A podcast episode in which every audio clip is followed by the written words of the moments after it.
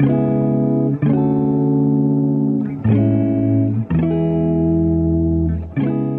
Certo, galera, esse é mais um episódio do Thales pelo Mundo. Eu sou o Thales. E eu sou o Felipe. E hoje a gente vai entrevistar é, o Cedi, né, que também trabalha com a gente lá no Laís, mas também cursou é, TADS né, no IFRN também. E a gente vai desenrolando esse papo, né? Primeiro a gente queria é, agradecer, Cedi, pela sua participação e pedir para você falar um pouco, né, do, de quem você é, da sua trajetória, e daí a gente vai decorrendo a conversa. À vontade. Nossa, então, obrigado aí, obrigado Thales, obrigado Felipe. Vocês. É, eu fico muito feliz né, de participar, na verdade, do, é, desse, desse podcast, porque na verdade eu sou um, sou um grande fã, na verdade, do Cursidades. Né? Acho que eu gastei assim, eu passei muito tempo, na verdade, no, no, no IFRN é, e, e eu gosto mais desse curso, né, do, do, que eu, do que eu construí ali, né, a partir dali. Então, bom, meu nome é, é Cedir, né, meu nome é Cedir, Felipe Cedir, mas as pessoas me chamam mais de Cedir. Sou egresso de TADES, né? entrei em 2009.2, quando não era nem. É, eu acho que foi o último ano que, que foi por ingresso através de, de vestibular. Era uma prova de seleção, né? não era nem ainda. E eu, hoje eu sou pesquisador do Laís, né? e minha trajetória acadêmica posso dizer que começou aí no, no IFRN. Ah, Perfeito. Bom. Não, pode prosseguir. Ah, não, tranquilo. Então, é, eu comecei em, 2000 e, em 2009, né, no curso de tardes, e me abriu muitas portas lá dentro. Os professores acho que são maravilhosos ali, eu tenho muito carinho por muitos. E foi através da, do IFRN que, na verdade, eu entrei para pesquisa, que é onde eu estou até hoje. Né? Através de um, professor que, na época, era substituto, que hoje é efetivo, que é o Bruno Gomes, né, que, que viu um, um que viu um, um, potencial muito legal ali de pesquisa no IF e, e chamou alunos para participar né, da, da, área de pesquisa. E aí o resto é história e a gente vai conversando aí. Legal. E, e assim, tipo, como é que surgiu o interesse né, por TADES, pela área de TI naquela época e, enfim, te manteve até hoje? Então, é, o curso de TADES, na verdade, já, já, já me tinha capturado a vontade de entrar há muito tempo, né, antes, muito antes, mas eu comecei com a área de TI mesmo quando era criança. Não, não, vou dizer que eu programava aos 10 anos de idade, né? Mas assim, eu mexia muito em, em computador, fazia coisinha em flash, aquela coisa assim, bem, bem assim, ah, vou, vou clicar aqui nesse botão e ver o que acontece e tal. Então fiquei, foi assim que eu fui descobrindo programação sem saber o que era programação. Eu comecei com, com flash, aí depois eu comecei, depois eu iniciei o Delphi 4, depois o VB5 na Visual Basic sim. Mas isso aí, assim, só navegando pela internet, aquela coisa assim, anos 2000, uma coisa bem, bem precária, então através de revistas de CD, e a gente vai descobrindo assim, né? Quando é criança a gente vê uma coisa e quer fazer, né? Mas assim, não tinha nenhuma noção formal do que, que era programação em si. Né? Só gostava de ver, ah, se eu digitasse isso aqui, eu clicar naquele botãozinho do play ali, o play verde, se me engano era assim no, no, no Visual Basic, e aí eu clicava no botão e acontecia alguma coisa. Então, era algo nesse sentido, assim, era bem, bem empírico, né? E aí depois eu perdi isso, né? né? É, curiosidade. Depois eu acabei perdendo porque naquele tempo não se via como uma, uma prioridade, né? Meus pais, como muita gente na época, não, não compreendia o que, que, era aquilo, se aquilo ali era legal ou não, mas no final das contas aquilo não, não, não contabilizava como nota na escola, né? Valia como feira de ciências. Em feira de ciências eu fazia um show com flash, fazia umas, umas pirotecnia com flash, o pessoal achava o máximo, como se eu tivesse né, descoberto a lâmpada, mas que era uma coisa bem assim inovador assim para o tempo, né? Para uma criança fazer. Mas aí só servia para feira de ciências, por isso eu acabei não desenvolvendo tanta habilidade. Somente mesmo quando eu entrei em TADES, muitos e muitos anos depois aí, né? nove, basicamente nove anos depois. Mas o interesse por computação acabava aflorando, né? Conversava muito com a, com a galera no, no MSN e tal, com gente que, ah, que usava Linux é, nos MSN e conversava com a galera das comunidades de Linux, então eu aprendi muito nessa troca. Com... Uhum. Isso tanto, tanto no MSN como no Mirk também, mas o Mirk na época tava, tava caindo em, em desuso já, a MSN acabou sendo mais comum. E aí tem gente que eu troco ideia até hoje, lá, do, do início dos anos 2000 até, até hoje, né? Inclusive um, uma dessas pessoas é, é professor do, do IF, né? O, Rodolfo, do Campus Norte. Pelo menos era até então, né? Do Campus Norte. Sim. Aí você terminou em que ano? Eu terminei em 2000 e... Eu quero dizer 2013, acho que a colação foi em 2013. A colação foi início de 2013. Aí nesse meio tempo você já estava envolvido com pesquisa, você já tinha ido pular isso? Foi uma coisa que foi só depois da formação? Como é que funcionava naquela época, né? Porque hoje a gente tem a questão dos editais, né? O processo seletivo. Como é que você se encaminhou para como você está hoje? Pois é, tudo começou lá no IFRN mesmo. Como eu falei, tinha um professor que era o Bruno Gomes, que na época dava aula lá como substituto. Ele me apresentou, me introduziu à pesquisa, ele, ele foi meu orientador de iniciação científica e na época a gente usava Java Mobile, né? A ideia era construir uma aplicação Java Mobile que era um, um tanto limitado assim, mas às vezes a gente conseguiu construir um, um, um modelo bem legal de aplicação para fazer como se fossem enquetes baseadas num, num arquivo XML que tinha os dados da enquete, o questionário e tal. Ele lia esse questionário e, e apresentava as perguntas e tal, e guardava isso e enviava através de uma requisição web.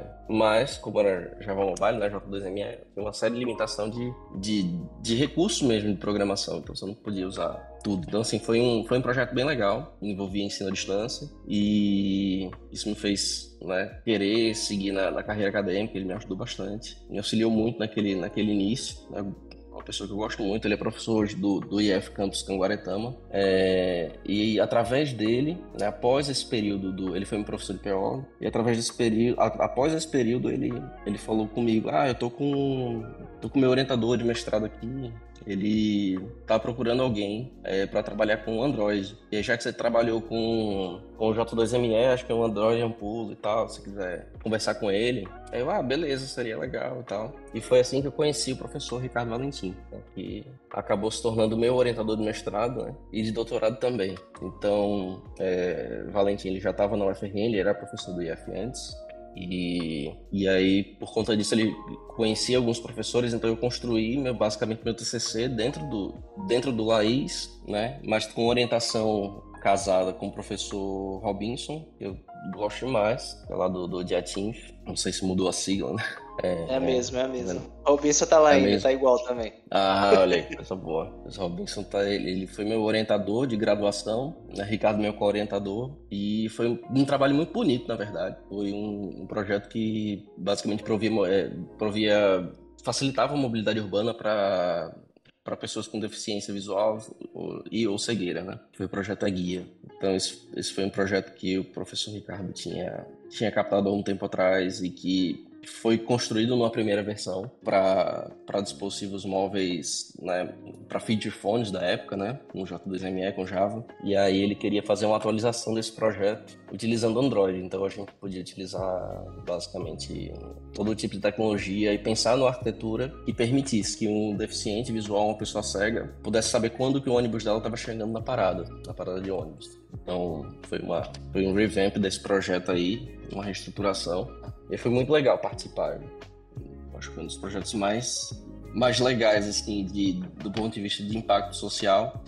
E infelizmente não foi, não foi para frente em Natal por questões políticas, mas não foi por falta de tentativa, né?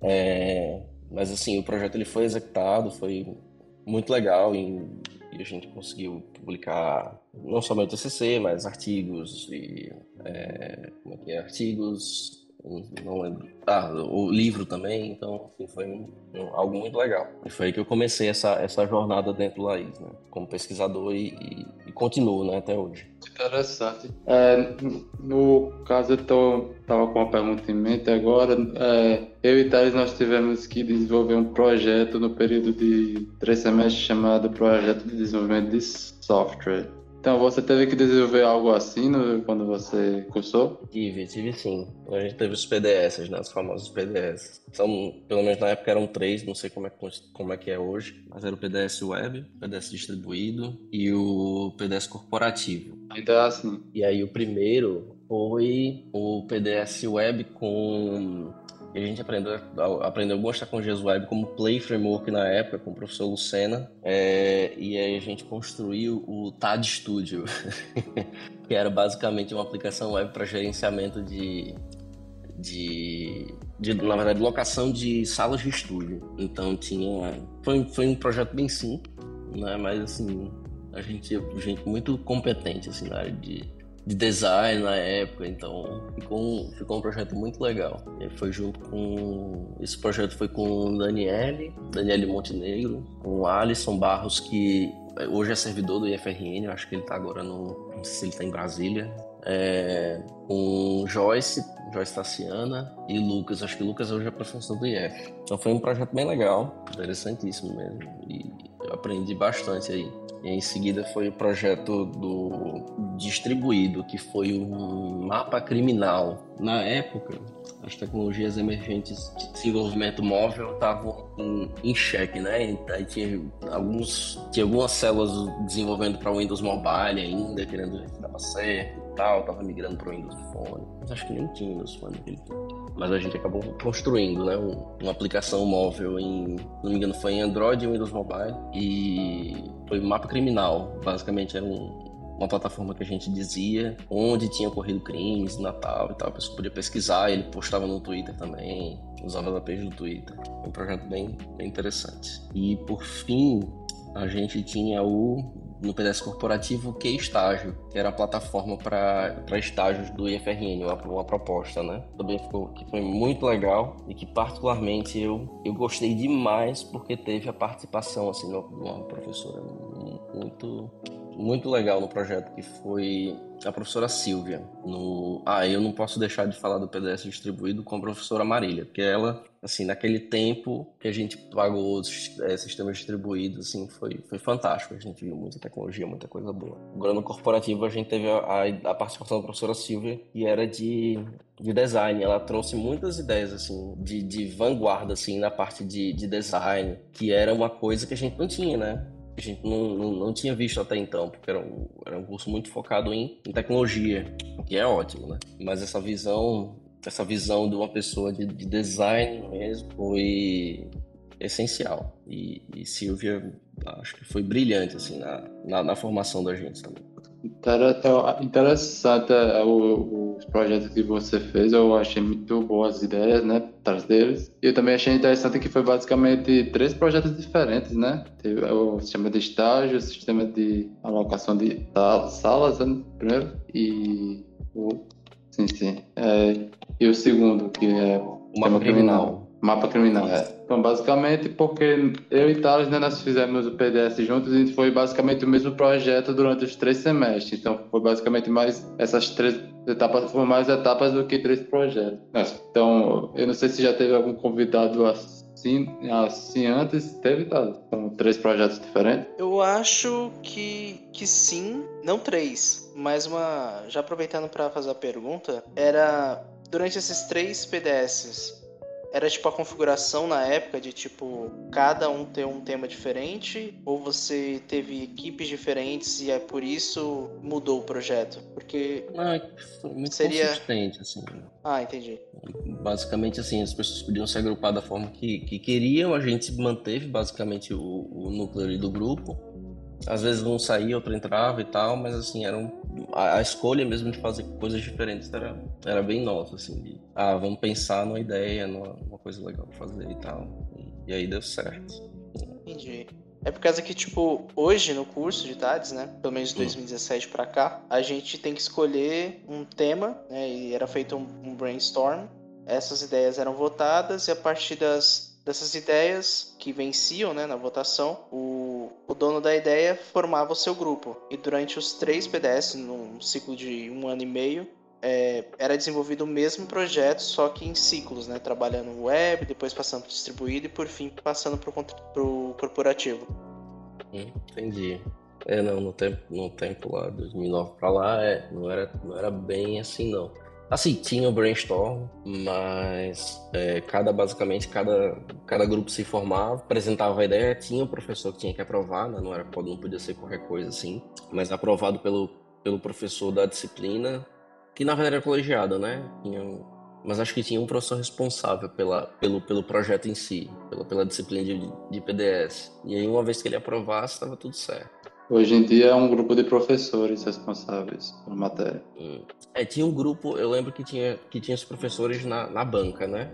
Eles se apresentavam no, no projeto no final para eles, ou, ou, parcialmente, né? Ao longo, do, ao longo do semestre, mas eu não lembro se precisava de todos eles para aprovação do, do título do projeto e temática. Hum, interessante. Acho que quando foi no último, no corporativo foi um pouco mais assim. Eu acho que eles se juntaram mais no corporativo.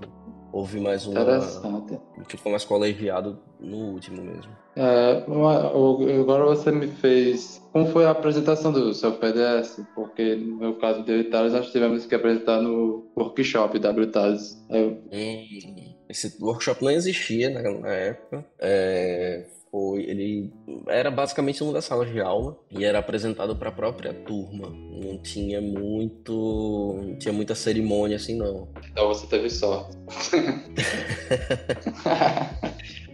você, você se salvou. pois Nossa, é. Imagina apresentar para um bocado de gente deve ser né, eu, inclusive, eu já, eu já vi algumas apresentações de, de, de, de, TCC, ou de TCC, ou de projeto no Habitats. Eu cheguei a assistir algum depois que eu saí do, do, do IE. Uhum. É, eu não sei se o Felipe chegou a apresentar no, no auditório. Eu acho que chegou? no, no PDS... TCC. TCC foi no, no WTADS mesmo. Mas você Mas apresentou minha... numa sala ou você apresentou lá no... No auditório. A minha sorte é que tinha pouca gente, foi de tarde. Ah, ainda bem. É. O meu foi de manhã, só que foi na sala, foi o modo mais tradicional, felizmente. Ah, Mas é bom, aproveitando, é, eu queria saber de você, tipo assim, como programador, tipo, para você durante a sua formação de TADS, quais foram as disciplinas assim que fizeram mais impacto, né, na sua carreira, assim, que você sentiu, seja PO, estrutura de dados, enfim, o que você sente que foi um guia principal assim para você como programador? É, Para mim, a primeira disciplina de algoritmos é, foi essencial, né? Claro. É, a disciplina de estrutura de dados também, programação web, assim tem um conjunto, né? Acho que para mim tá gira em torno de programação web. É, uma outra que eu não sei se existe mais, que é chamada linguagem de definição de dados. Acho que não. Que a gente, que a gente via XML, XPath, e isso uhum. salvou minha pele demais, assim, demais, demais, demais. Eu acho que a gente não chegou a ver XML no curso, não sei detalhes, mas eu não me lembro de ter visto. É, no estágio sim, é. mas não no curso. Uh, pois era com o Alexandre, a gente pagava gente pagava PO, né, que é essencial, 100%, junto com, com linguagem de definição de dados. Basicamente, a gente tinha que escrever, eu lembro até hoje, era a prova na sala, na sala escrita, prova escrita, para você escrever um XML gigantesco, assim, não gigantesco, né, mas você escrever XML é muito verboso, né, então... Então, assim, era, era uma prova mais tradicional, assim, que eu gostava, eu gostava demais, assim, ajudava muito a pensar, assim ficava navegando entre os nós, você tinha que montar a estrutura na sua cabeça, assim, desenhar. Isso ajudou muito a, a, a, organizar o pensamento na época. E grafos também foi muito bom. Nossa, acho que basicamente as disciplinas que envolviam mais estruturas de dados, ainda que linguagem de definição de dados não fosse uma linguagem de, de não fosse uma, uma, uma, disciplina de estrutura essencialmente, mas acho que em essência ela me ajudou demais. Agora, uma coisa que também Sim. me ajudou, assim, não vou dizer nem como programador, né, mas na vida, né, enquanto aluno do IF, foi participar do centro acadêmico. O centro acadêmico foi uma, foi uma vivência muito especial dentro do IF. Eu não sei se vocês têm isso hoje em dia ainda, o famoso CA. Eu acho que até existe, mas tem outro nome hoje. Acho que deve ser o, é. um grupo, né? Tipo, de alunos, né, que tipo gerenciava melhorias pro, pro curso, alguma coisa nesse sentido? Isso, exatamente, exatamente. Ah, é... existe. É o CADES. Então, esse... Ah, é o CADES. Ah, pronto. O... Esse CA, né, o, o, o CADES, é, ele foi, nossa, foi essencial porque através, através dele a gente conseguiu entender a estrutura institucional mesmo do IE né, e como usar dessa estrutura para angariar melhorias para os alunos. É, houve um tempo que, que, que, se tinha muito recurso para fazer até aula de campo, então a gente chegou e é encontros de software livre, né? Então, foi uma época muito, muito rica, assim, do ponto de vista é, de, de vivência, de experiência, né? Então a gente foi para encontros, encontros nordestinos de software livre. Teve um na época que foi em Natal mesmo, então e teve outro que foi em Alagoas. Né? Então foi uma, foram experiências muito, muito legais e que foram proporcionadas pelo IF, né? E com, e com a angariação de, de recursos pelo, pelo CA, né? CA que trouxe isso pro pessoal. Então a gente, né? acho que na época eu não estava no CA quando na primeira parte, né? Eu tinha alguns alguns colegas de curso que se tornaram amigos e eles estavam lá e eu fui me aproximando mais e eu participei de uma de uma das gestões. Foi muito, foi muito bom. Tinha evento de esporte, tinha. Nossa, ia muito, muito além da programação, né? A gente promovia, tinha uma diretoria para cada. que cuidava de áreas específicas. A área de esportes, que era a Thaís. Aí tinha relações institucionais, que era eu. É, então eu conversava muito com a direção do campus. É, que mais? Tinha Vitor Hugo, tinha Lob...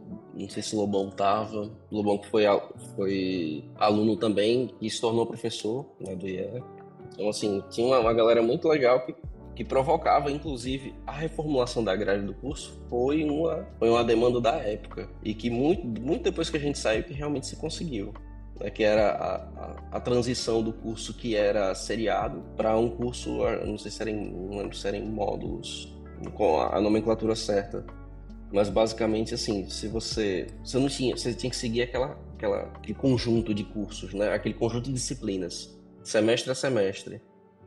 E aí se você reprovasse em alguma, você tinha, tinha alguma uma dificuldade assim, se você reprovasse em alguma dava dava problema, bagunçava a sua sua grade todinha.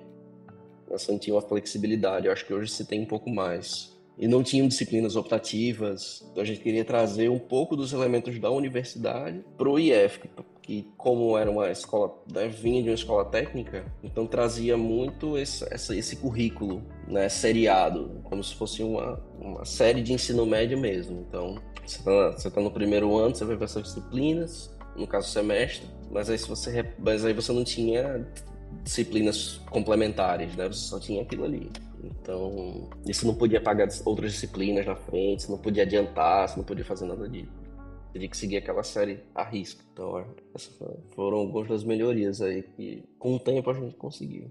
realmente gostaria muito que isso retornasse. Mas eu não sei se, é, se, se tá, né? Mas tiver que tivesse essa, essa, essa força política de novo, assim, essa, esse impacto. É, acho que em alguns casos ainda tem essa, essa voz, digamos assim mas acredito que talvez não tanto quanto antes, né? E acho que na época também, você falou mesmo da questão da grade, né? Foi assim, talvez um dos pontos mais altos, né? Tipo, que o impacto tem até hoje, na verdade, né? Essa questão que você falou de você poder gerenciar a sua grade, né? Que é uma coisa que é permitido hoje. Você não bagunçaria tanto sua, as suas aulas, né? E é você tem que ver aula de manhã, ver aula à tarde. Pois é, isso é muito, isso é muito legal o Citados ganhou bastante aí nos últimos anos. Uhum. Mas aproveitando um, um, ponto, né, já que você está no Japão agora, é, durante a sua formação de, de TADS, você chegou a fazer intercâmbio ou essas viagens internacionais vieram com a carreira como pesquisador? Como é que iniciou isso? É, muitas das viagens que eu, que eu fiz né, foram lá a trabalho. Então, como, como pesquisador, algumas vezes né, nós podemos nós podemos ou temos que viajar para apresentação de trabalhos, então começou a partir daí. Né? Comecei com, com, congressos nacionais e à medida que a gente vai, vai se desenvolvendo e vai desenvolvendo trabalhos, é, nós acabamos enviando para congressos internacionais, simpósios, e aí a gente acaba realmente viajando né, para apresentar. E além disso, né, é, como, como faz parte como um projeto de pesquisa e um trabalho de colaboração, né, ele acaba acontecendo com pesquisadores de diferentes instituições de diferentes países. Então, isso a gente, eu já pelo menos já tive a oportunidade de trabalhar com pesquisadores da França, de Portugal e dos Estados Unidos também. Então, isso acaba acaba ouvindo com a carreira, né? Essa essa minha vinda agora para o Japão atualmente foi uma foi uma, uma visita pessoal mesmo. Eu vim vim por mim, né? Vim, acho que é a primeira vez que eu viajo é, de férias, né? Acho que muito tempo eu viajei muito trabalho. Dessa vez consegui um, um tempinho para viajar de férias e ver um mundo diferente, né? Assim, acho que o mundo, o mundo ocidental ele, ele é muito do que a gente espera, né? E no Oriente as coisas são um pouco diferentes e é muito legal ter essa, ter essa vivência. E aqui no, no mercado de TI, assim, do mesmo, da mesma forma que ele é aquecido no, no Brasil, né, ele é aquecido aqui também. A gente vê muita coisa, muitas, muitas oportunidades para quem quiser vir para o Japão e trabalhar aqui, né? Se você mesmo que você se você souber japonês é um diferencial importante, mas ainda que você saiba somente inglês, dá, né? E inglês é essencial, né? Não, não tem por onde fugir. Você consegue também né, se, se estabelecer. Eu e Thales já estamos fazendo as malas agora. Bora, Thales, pega.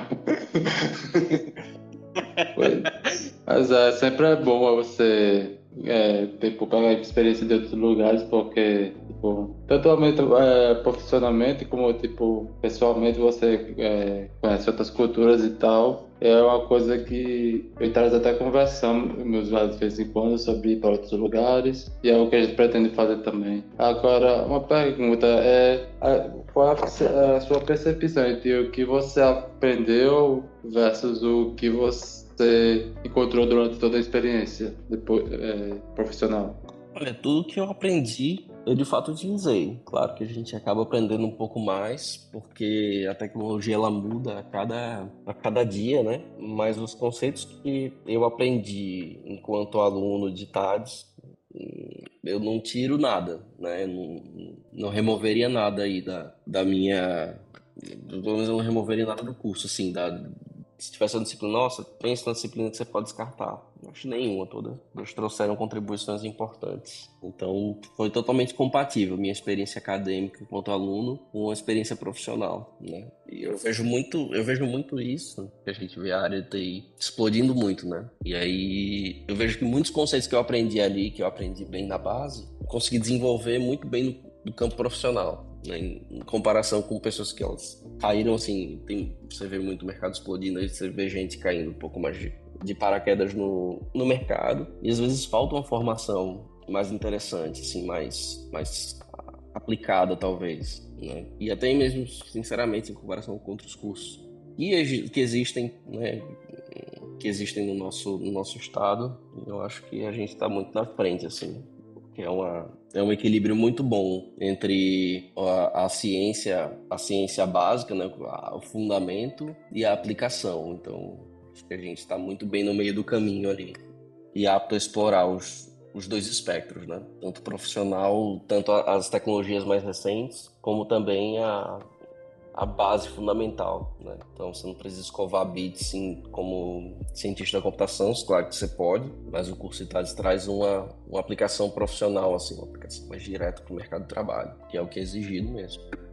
Já entrando nessa questão é, de mercado, e como você mencionou, né, que você focou principalmente na questão da, de pesquisa, é uma dúvida particular minha, né, mas acredito que para os ouvintes vai servir também. Como é que é o caminho, tipo, para viajar internacionalmente como pesquisador? É, qual foram as formas, né, tipo, de você ter colaborações internacionais nesse sentido, assim, como, qual, qual foi o primeiro passo e como isso foi se evoluindo? É, Thales, esse é um caminho bem natural, na verdade primeiro primeiro passo é você se juntar a um grupo de pesquisa, né? Uh, então, quanto, inclusive, acho que um grupo de pesquisa não, quanto menor, eu diria, o grupo de pesquisa é melhor, né? Assim, claro que grupos grandes e consolidados são importantes, são bons, né? Como, como Laís, mas eu posso dizer que eu tive sorte de ter entrado no Laís na, numa época que, que o Laís não era, não tinha esse, não, não era tão, tão visível, né? Então eu vi, pude ver crescendo. Então, quando você entra num, em algo que está em desenvolvimento, você tem a oportunidade de,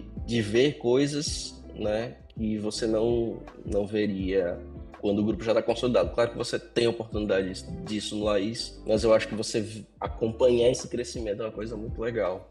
Né? Então, basicamente, eu diria que você precisaria entrar num grupo pesquisa. Né? Não, não, importa o tamanho dele, mas se você entrar num grupo que está que tá começando, é legal. Porque você vê muita coisa, e eu, e eu vi muito, e acho que isso foi algo que adicionou muito na minha experiência. E com isso você vai construindo as suas redes. Porque construir redes é o mais importante de tudo, na realidade. Né? Quando você entra num grupo, é para você construir redes. Essas redes de pesquisa elas vão crescendo e, e você vai conhecendo mais pessoas.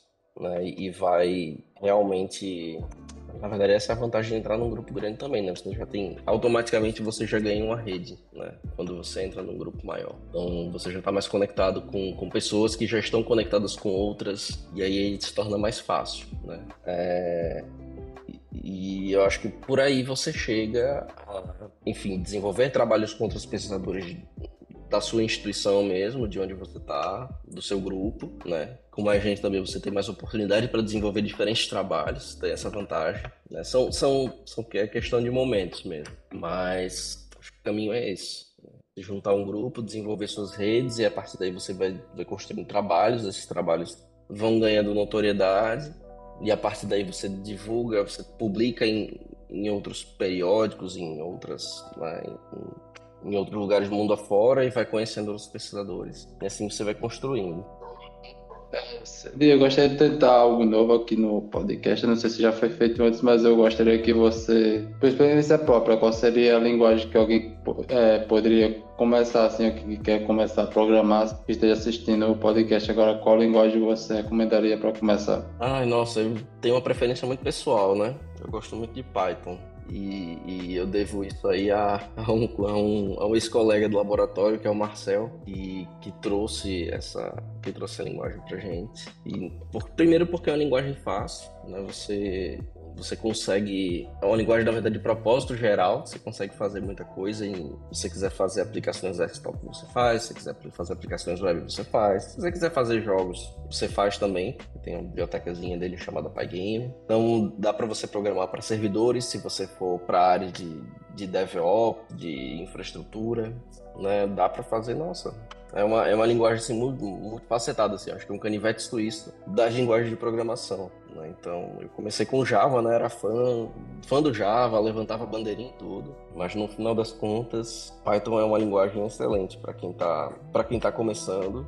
Então, uma recomendação é que não pare nela, né? Explore outras, que explore JavaScript, que tem muita coisa que você faz com JavaScript, Go, é, Java mesmo, Rust, né? C Sharp, dependendo do segmento que você vá, mas eu acho que Python é a mais é a mais legal de se fazer algo assim fácil, simples, assim, ela é mais simples. E tem muita coisa, né? Você tem aplicações de machine learning, então quem quiser ir para data science também tá valendo, recomendo muito.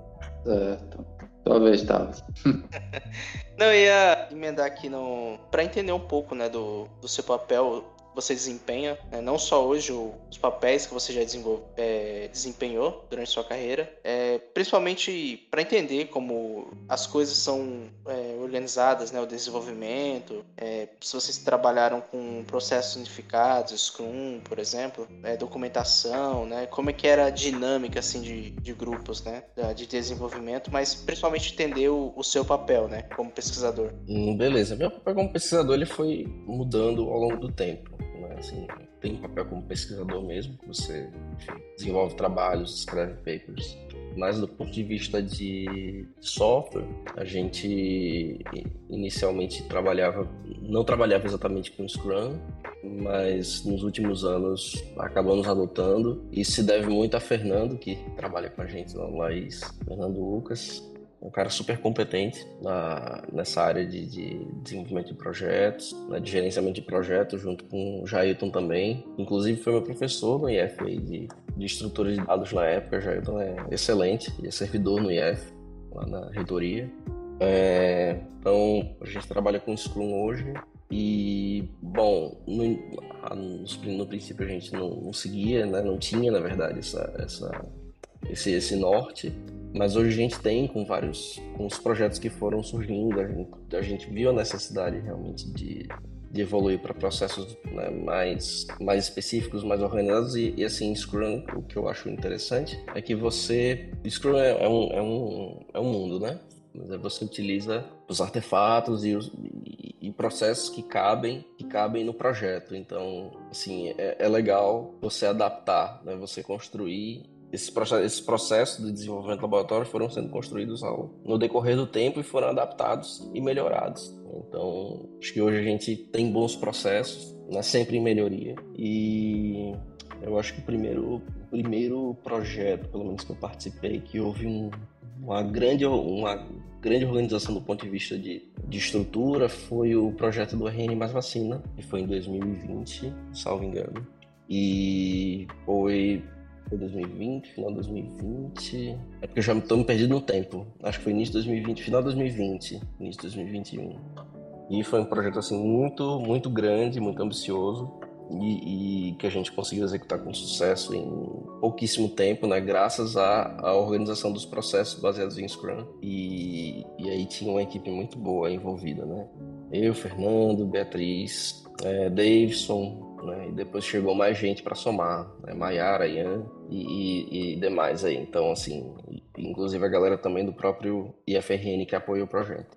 Então, assim, o papel, até, nossa, acabo desviando muito do assunto, né? Mas o papel acaba sendo, acaba mudando com o tempo, né? Eu comecei como IC, e aí a minha responsabilidade era desenvolver um projeto específico, e aí com o passar do tempo vieram novos projetos, pude desenvolver, trabalhar, trabalhar neles também, e aí chegou um momento que eu passei a desenvolver, a, a gerenciar o projeto, o, é, projeto, né? Acho que o primeiro mesmo que eu e eu coordenei, eu co-coordenei, né, junto com a, uma colega também, uma colega e amiga Daniele, um projeto a nível nacional muito legal, que foi o PEMAC, o Programa Nacional da Melhoria da Qualidade da Atenção Básica. E era um projeto muito ambicioso de fazer um survey, né, uma, uma grande pesquisa a nível nacional dos estabelecimentos de saúde da atenção básica. Aí a gente começou a estruturar mais os processos, e a desenvolver realmente um, um produto legal. Então, esses, esses, papéis eles, eles vão, vão evoluindo e vão mudando, né? Não necessariamente evoluindo, mas você vai ganhando diferentes papéis dependendo do projeto que você vai entrar. Isso é muito legal porque vai, vai aumentando o seu leque, vai aumentando a sua experiência com o passar do tempo. Mas se deixar, eu falo muito, viu?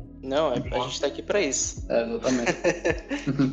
mas foi interessante você mencionar os projetos, né, e, e, os nomes dos envolvidos. Tem uma galera que eu também tô familiarizado, né? Pessoalmente Ian e, e esqueci agora, mas é, Beatriz, Beatriz. Ah, Beatriz. É, e a gente teve contato, né? Acho que eu tive até mais. Felipe passou pro Base Lab, né? Tempo depois. Mas uh, é. eu tive bastante contato com RN mais vacina, com vacina e confia, né, do Espírito Santo. São sistemas bem próximos, né, no seu propósito. E é interessante, né, ouvir um pouco desses projetos e, e é legal, né, fazer parte, assim, é bacana estar entrevistando você e ao mesmo tempo é, entender um pouco, né, do, do que está acontecendo nos bastidores desse, desses, é, desses temas, né. É, é, muito bom. A gente, a gente vê, né, acho que a gente teve pouco contato, contato né, Thales, no dentro, dentro do Laís mesmo, porque agora? Acho que se tornou muito grande, a gente realmente tem projetos muito separados, muito distintos, e eu particularmente acabo participando assim de, de projetos muito específicos, mas é, é, muito, é muito legal ver o, ver o crescimento e ver como os, os projetos né, têm um, tem um impacto muito legal. Entender os processos de trabalho, tem muita coisa por trás aí para o Laís realmente né, acontecer. E muita gente aí trabalhando mesmo, muito pesado. Sim, sim. E para a gente encerrar, acho que a, a pergunta clássica, né, que a gente clássica, né, que a gente faz para os participantes é a sua percepção, né, do que você aprendeu. Você já tinha comentado um pouco sobre isso, mas é, de tudo aquilo que você viu, né, porque tem essa questão, né, do, do caminho feliz, vamos dizer assim, que a gente aprende, né, na, na sala de aula, versus o que você encontrou no mercado, né, como pesquisador, né, e todos os projetos que você desenvolveu. Tipo, o que que é mais fictício, vamos dizer assim, e o que que é, o que que é na realidade. Você fazer esse, esse comparativo. Então, é... beleza, muito, muito, muito do que a gente vê, né, na faculdade, é, a gente acaba encontrando no mercado, né, mas assim, a gente aprende mesmo fazendo. Então, a sala de aula vai, vai dar uma perspectiva legal, mas não é a experiência completa, né? nem nunca será, né? Inclusive tem tecnologias que a gente acaba vendo, a, ao longo do curso que não fazem tanto sentido assim a princípio. Se a gente for parar, comparar, né, ah, eu aprendi tecnologia X, mas no mercado não, no mercado na academia mesmo, né, dependendo de você for, eu não encontrei. Tudo bem, você não aprendeu, você não aprendeu a tecnologia, beleza, você aprendeu a tecnologia, mas ela não é o, o fim, né? Ela é só o meio, é uma forma de você aprender determinados conceitos. Se você não viu na tecnologia, que você vê, você não, por mais que você não esteja trabalhando com aquela tecnologia hoje, mas são fundamentos que você absorveu e que servem para uma outra. Né? Então, acho que ter essa, ter essa visão é importante também para a gente não se não se frustrar, né? Não é uma, não é de um para um, né? Acho que nunca será, especialmente na área da gente, né? E não é um curso de, de, de é, como é que é? é um curso, nosso curso é um curso aplicado, mas é um curso aplicado num mercado que está em constante mudança. Então pode ser que a gente veja alguma tecnologia que às vezes não esteja tão afinada assim com, com o mercado, pode acontecer. Talvez para alguns sejam. É, é, é, esse é o ponto. Por exemplo, o caminho que eu trilhei não foi com não foi com tecnologias da Microsoft, por exemplo, mas a gente viu C Sharp. E tem vaga para quem quiser explorar C Sharp. Eu já vi egressos do curso de TADS trabalhando com, com .NET, com, com esse tipo de tecnologia em outros lugares e se dando muito bem. Então, assim, realmente depende muito de onde, qual é o caminho que você quer trilhar. Né? O curso ele é ótimo, ele, só que ele não vai te dar, e nem tem como, ele te dar todas as. te mostrar tudo. Ele vai te mostrar. Na verdade, ele pode te mostrar de tudo um pouco, né? Então, a dica que eu dou para quem tá, tá trilhando o curso, que tá seguindo a, a, a carreira, tá fazendo TADS, é, aproveite cada, cada pedacinho do que você tá vendo. Por mais que você ache que, não, que aquilo ali não é relevante, na verdade vai ser sim. E, e siga, né? Siga, vá, vá vendo o que você gosta mais. Às vezes é front-end, às vezes é back-end, né? A gente tinha muita figura do full stack, da pessoa full stack que, que fazia de tudo, porque, enfim, era o comum, mas a gente viu isso mudando com o tempo. Agora a gente tem a figura do back-end, do front-end e ainda mais, né? A figura do DevOps mais recentemente, né? Do, do SRE, né? Site Reliability Engineer, né? Acho que é algo, acho que é algo do, do gênero, é service, não lembro. Então, assim, existem N caminhos aí, né? Seja como desenvolvedor das mais diferentes frentes aí, móvel, desktop, web, né? Então, são muitos papéis para um curso de três anos. Então, a dica que eu dou mesmo é explore o que você tem, aproveite o que você tem, estude muito e se especialize no que você gosta mais. A dica que eu dou para qualquer um é, é essa. Né? A gente sempre acaba encontrando o que gosta mais ali, se identifica e, e explora e se dá bem, porque tem, tem mercado para todo mundo e para tudo. E é isso. Perfeito. É, mais uma vez, a gente quer agradecer né, pelo, pelo seu tempo, né? Foi, foi ótimo. É legal entrevistar assim, um, um colega de trabalho, por mais que a gente não, não conviva tanto assim né, no, no dia a dia, no, no Laís, mas foi, foi, foi, bem, foi bem legal. Ah, eu, eu que agradeço a, a oportunidade. Eu, normalmente eu fico muito, muito ansioso assim com, com entrevista, com essas coisas, mas eu fico, fiquei muito feliz assim pela, pela oportunidade de conversar é, um pouco sobre. E, claro, né, fico sempre aberto lá dentro do Laís mesmo, se quiser conversar, puxar um papo, tô no Discord aí, então é só, só chegar e trocar uma ideia. Show, show.